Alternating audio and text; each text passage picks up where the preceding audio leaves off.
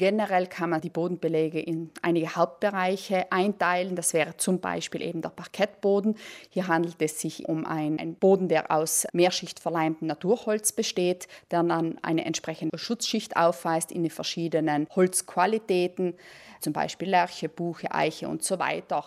Der Vorteil von diesen Böden ist mit Sicherheit, dass sie mehrfach abgeschliffen werden können und danach dann eben mit den unterschiedlichen Materialien auf Wunsch dann lackiert, geölt oder zum Beispiel gewachst werden können. Gut zu wissen, je dicker die Vollholzschicht des Parketts, umso häufiger kann man es abschleifen und wieder versiegeln. Eine weitere Alternative, um sich mit der behaglichen Atmosphäre eines Holzbodens zu umgeben, ist ein Dielenboden aus großformatigen langen Brettern die Holzriemen, wie man sie so schön umgangssprachlich benennt. Und dann gibt es noch zum Beispiel einen Laminatboden, der ist jeweils aufgebracht auf einen gewissen Untergrund. Das kann zum Beispiel eine HDF- oder MDF-Platte sein. Das sind verschiedene verdichtete Holzfaserplatten, und darauf befindet sich dann ein Kunstharz, das sogenannte Melamin, wo dann eben die Struktur der Holzschicht sozusagen zu sehen ist, wobei sich hierbei auch natürlich nicht nur die Holzstruktur als solches dann möglich ist, sondern auch Fliesenstrukturen. Generell ist bei der Wahl des Bodenbelags auch zu bedenken, welches Heizsystem zum Einsatz kommt. Denn wenn ich zum Beispiel eine Bodenheizung anbringe, dann natürlich ist vielleicht ein Parkettboden, ein dicker Parkettboden eher nicht so geeignet wie zum Beispiel dann in diesem Fall eine keramische Oberfläche. Das wäre dann eben schon die nächste Wahl. Das heißt, ich kann natürlich auch meinen Boden mit den verschiedenen Fliesen, Marmor und dergleichen versehen. Auch das natürlich stellt eine Alternative dar. Diese sogenannten mineralischen Bodenbeläge leiten Wärme gut weiter und eignen sich optimal für stark beanspruchte Räume wie Flur, Bad oder Eingangsbereich. Besonders strapazierfähig und langlebig als Bodenbelag ist auch Linoleum und dabei auch noch umweltfreundlich. Das ist ein Naturprodukt aus Leinöl, Baumharz oder Kork und Holzmehl. Auch dieses ist in verschiedensten Farbgebungen und mit den unterschiedlichen robusten Trägerschichten, zum Beispiel aus Jutegewebe, möglich. Also auch da gibt es dann riesen Qualitätsunterschiede, Unterschiede für die Oberflächen selber.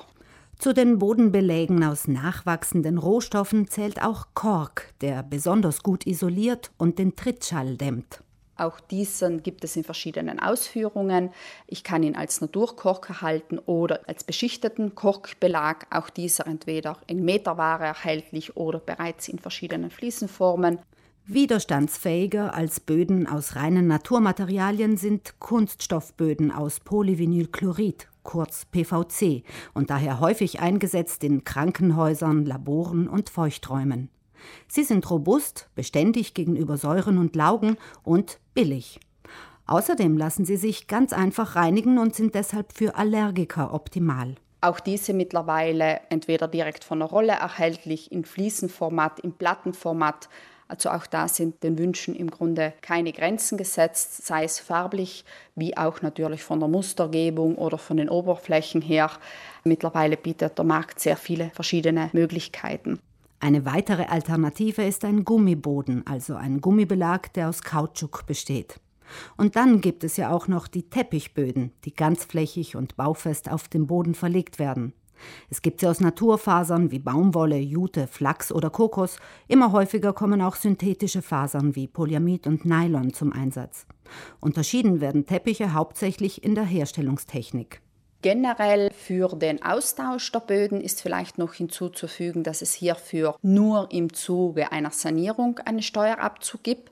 Der Staat vergibt ja für die verschiedensten Sanierungsarbeiten Steuerabzüge im Ausmaß von 50 Prozent der Ausgaben.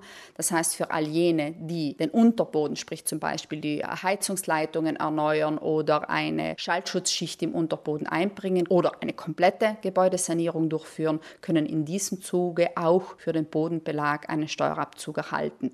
Wer nur den Bodenbelag ersetzt oder nur den Boden abschleift und ihn neu behandelt, dafür gibt es keinen Steuerabzug.